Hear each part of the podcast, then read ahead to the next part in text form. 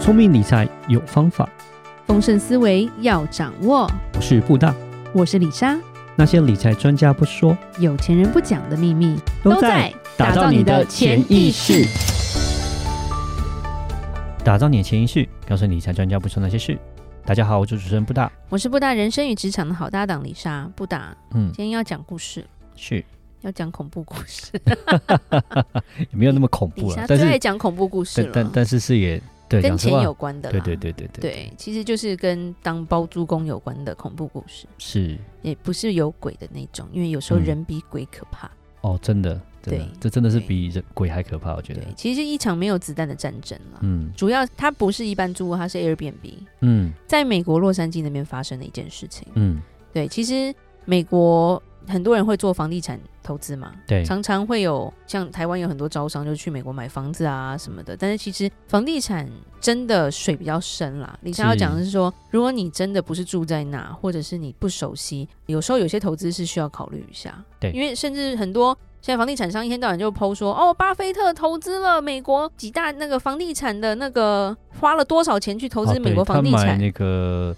他买那的个是大股票建商的股股票，对他买他他从来没有。有买房子哦，我对要讲他一没百有次、哦他是。买股票，对，我就对觉得房仲有时候会误导你的想法啊。巴菲特投资房地产，但他没有买任何一间房子，嗯，他是买他们的股票。是因为你也要知道，买完房子你要维修，你要缴税，你要做的事情很多，好吗？巴菲特也也没有那么无聊啦，嗯，对没有那么爱房地产，他其实不对，爱实体的东西啦。对对对对对，是所以有时候这个广告，李莎很想在下面吐槽，可是因为做广告，李莎都认识，不好意思 啊，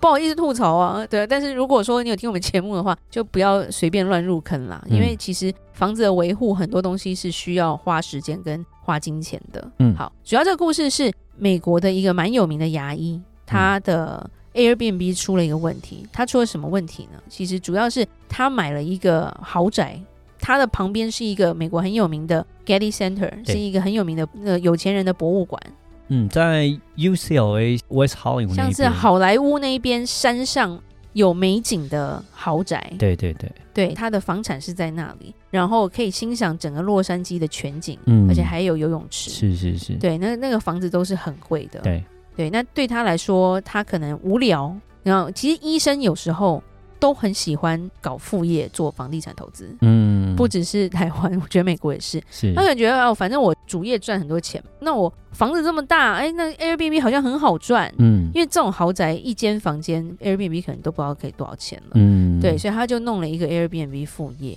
嗯对，他的房子应该应该是在山坡上嘛，所以嗯应该是有一个单间，就是 ADU 嘛，就是另外，因为我们都有土地，其实你就要想说，其实在美国房子不是像台湾是公寓式的，嗯有点像是一整咖，你的三合院后面还有一间小套房之类对，的，有点像后院的一个小独栋，自己再弄了一个独立间出来了，类似对像这样子，对，所以他对想说那个独立间，反正当初买的时候就盖好的嘛，对那对可能对没有要当办公室，没有要当什么画室，嗯，他觉得哎、诶反正还有独立的空间，那我租出去好啦，嗯嗯，那又不想要长租，那我租那个 Airbnb，因为这个就会是受欢迎的点嘛。是而，且他们这种房子可能出入都可以从不同的出入口了，，对对，就你说可以他不用有。碰到它了。有隐私权，然后呢，哎对，又比住饭店比起来，就是说，哎，那也不不会差太多，对景风景又优美这样子，对，对，所以他在一九年的时候，他就在 Airbnb 上面出租了这家 ADU 的单间。嗯，那当然了、你说那时候刚好是疫情嘛，疫情嗯其实对旅馆业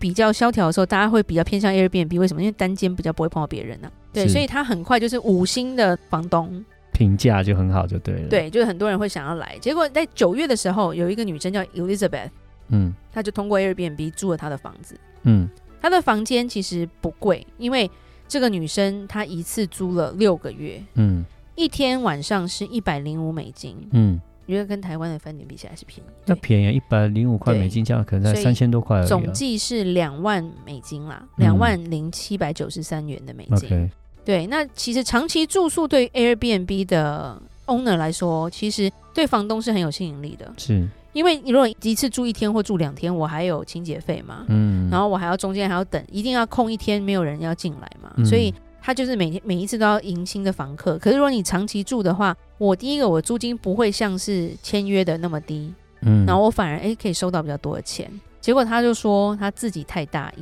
了，因为对于这个女生，她其实她是有案底的啦，她是有一个嗯不好的一个一个记录的一个女生。但他可能是有点贪心，想说省麻烦，哎，一次要租我六个月，那就觉得说我整理房子的方式也不用那么勤劳，比较不用那么累，对然后也不用一直常换房客，所以是，就好吧，我就一次让他租六个月这样子。对。然后因为她自己的阳台上，她可以看得到她的租户啦。嗯，对，就是他们可以远距的说 hello 那种，就是有点在山上就嗨这样子，但是没有办法太近距离的接触这样子，所以嗯，的空间感是很好的。结果他发现说，这个租客是地狱租客，因为他们的关系在五个月后急速恶化，嗯，因为租约快要到期了，就开始有事了。嗯，好好的房子突然开始所有东西都坏掉了。开始出问题了是吧？对，譬如说那女生说，哦，房间的水槽坏了，要换一个。嗯，然后他进去，他找水电工进去看的时候，发现上面全部都是水渍跟发霉。嗯在他租给他的时候没有，是非常干净的。对，对更换水槽，他说他愿意付一千五百块美金，嗯但是这个女生要移居到酒店，嗯就是要去 hotel 住五天，因为她要休嘛。嗯，结果女生跟他说，现在有疫情，我不要出去住，而且我对外面的那个消毒东西哈，我过敏，所以我不能出去。那、啊你抱怨，你抱怨，我帮你修，帮你修的话，你总不要在家里嘛，因为不方便嘛。那我让你去外面住，结果我去外面住，你又一堆毛，又跟我说我不行，去外面住干嘛？对这很奇怪。然后？呢，这个屋主又跟他说：“我家还有空房间，不然你移到我家的空房间，嗯，我要去修理这间房子。嗯，”他说：“你有养猫，我过敏，就是好像很故意在鸡蛋里面挑骨头这样子，而且就是甚至搞你因这样为子他跟他说你可以来住我家这一点，他就用这一点去告他，告他什么？用不恰当的邀请让我要去住他的房子，他想对我干什么？好厉 害好哦无！聊，真是。然后从那个时候开始，这个女生从住在里面一毛钱都不用花。”嗯对他就是完全不搬走，嗯，就开始赖皮就对他了。就说你没修好啊，然后我没有必要搬走啊，然后你又骚扰我，我没有必要搬走啊。嗯对，而且他甚至说，除非你给我十万美金的搬迁费，不然我就是待在这不走，也不付钱。这蛮可怕的，对啊，变，然后就变成赖皮，赖皮就算了，赖皮你不付房租快算点了，贵，他还跟你讲说你要给我钱我才搬看走，十万美金对哦，啊三百万台币对哦啊，你要把我请走，对不是你要请搬请家走公司哦，你要对啊给我请这神么容多钱哦请。神容易送神难那种请感觉，神容易送神，那其实是等一下会讲到，就是以加州或者是美国的一些出租法条来说，嗯真的是请神容易送神难。是，对，他们是完全对租客很好，但是对房东有非常多的要求。所以如果你嗯今天租到不对的人，你真的是就惨了，七餐都赔啊那种是感觉。嗯对，甚至 Airbnb 后面就是没有要处理啊，嗯因为这是你们自己的事情啊。嗯然后他还把那个房东就是屋主的账号都移掉了，嗯，就拜拜，我没有要帮你哦处理。因为因为到后面就变成说，可能一开始都会透过 Airbnb 来对订购啊，如果你透过 Airbnb 来订的话，Airbnb 可能会变成是一个第三方，他帮你处理，他帮你中介，但对是后期来讲是他们。自己变成是说，因为他们已经变长租，长租到后面以后，他就变成是自己的租因约为了。你超过了这个租约了嘛，对，而且超变过成一开始的他预约的时间了，对，就不是我透过我在对，租所以了 Airbnb 觉得说那我就我不干我并的没有事了必要帮你做这些的协调。对，因为对就没有透过我了那嘛。你要找的是 L A 当地的律师或者嗯是法律系统，你要透过这个方式去驱逐他，或者是你们两个有钱的问题，就这就是打官司嘛。嗯对，可是法官居然裁定说，因为在 L A 或者是那个 city 有一个租金稳定条例，所以房东不能驱逐这个房客。美国就是有那种奇奇对怪怪的东西，所以对主要来说，在美国真的，我们有遇过，像布大亲自就有遇过说之前他以前